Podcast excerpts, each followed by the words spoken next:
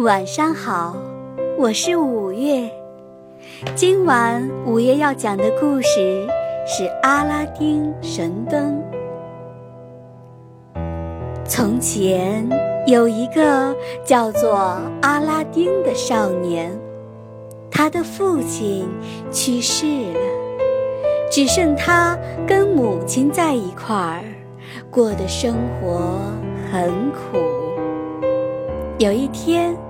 他碰见一个法师，这个法师说是他的叔叔，要带他到京城去学点手艺。阿拉丁相信了他的话，就跟他走了。法师带着阿拉丁到了京城附近的一座山上。在地上生了一堆火，念了几句咒语，只听见“隆隆”一阵声响，地上出现了一扇石门。法师抓住石门上的扣环，把石门拉开，对阿拉丁说：“阿拉丁，这下面有一盏油灯，你下去。”把它拿上来，我们就发财了。石门下面有一条地道，这条地道只有阿拉丁的身子那么宽，里面很黑。阿拉丁害怕，不敢下去。法师取下手上戴的戒指，说：“这是能辟邪的戒指，给你，你戴上它。”什么妖魔鬼怪都不能伤害你，你放心的下去吧。阿拉丁走完地道，到了一个地窖里。地窖里除了有一盏点着的油灯以外，还有许多美丽的珠宝，看得他两眼发呆。过了好一会儿。他才抓了几把珠宝塞进口袋儿，吹熄油灯，倒掉灯油，拿起油灯往回走。法师等得不耐烦了，在洞口大吼：“你死在下面了！快把油灯拿上来！你在做什么呀？”阿拉丁听法师的口气很凶，有点害怕。他愣了一下，没有马上回答。法师气得“砰”一声，把石门关上了。阿拉丁推不动石门，急得直喊。无意中，他的手擦了一下戒指。突然，眼前出现了一个巨人。巨人说。是戒指神，谁有你戴的戒指，我就听谁的指挥。你要我做什么？阿拉丁定定心说：“请你带我回家吧。”说完，就发觉自己到了家里。过了几天。阿拉丁想把油灯擦干净，不料他刚擦了三下，忽然又有一个巨人出现了。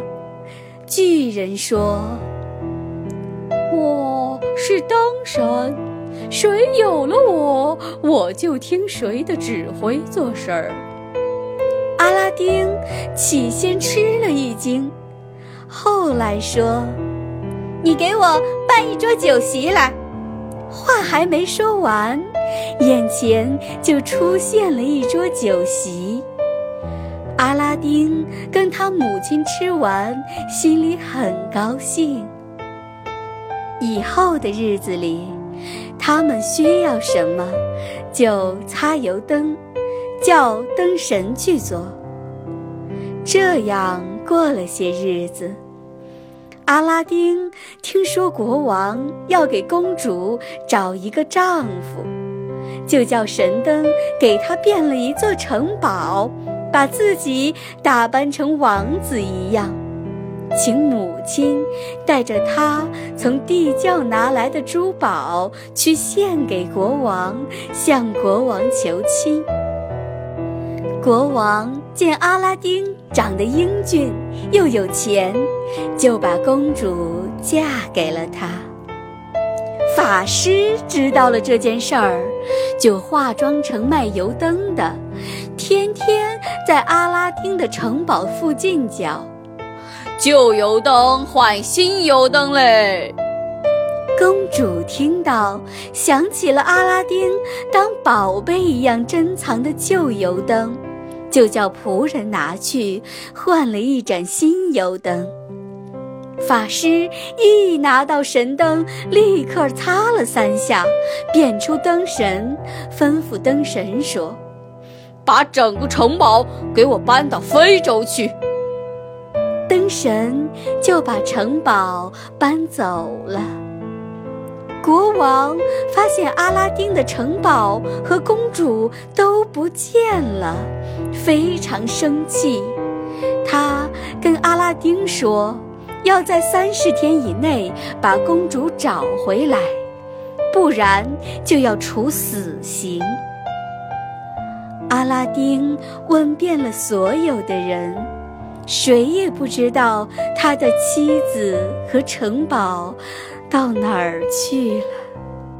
到了第三天的早晨，他洗手的时候擦到戒指，戒指神又出现了。他要戒指神帮他把公主找回来，可是戒指神没有那么大的法力，只能把他送到非洲去。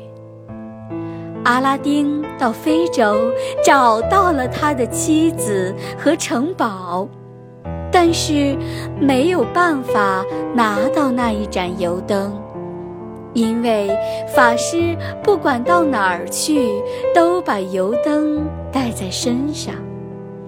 他的妻子想到了一个主意，说：“这个坏人想要我嫁给他，我一直没答应。”你去拿点安眠药来给我，然后我假装对他好，跳舞给他看，趁他不注意的时候，就把药放在酒里，骗他喝下去，这样我们就可以拿到油灯了。法师不知道是计，见公主对他那么好，高兴地喝下了那杯酒，躺在地上睡着了。于是，阿拉丁拿到了油灯，叫灯神把整个城堡搬回原来的地方。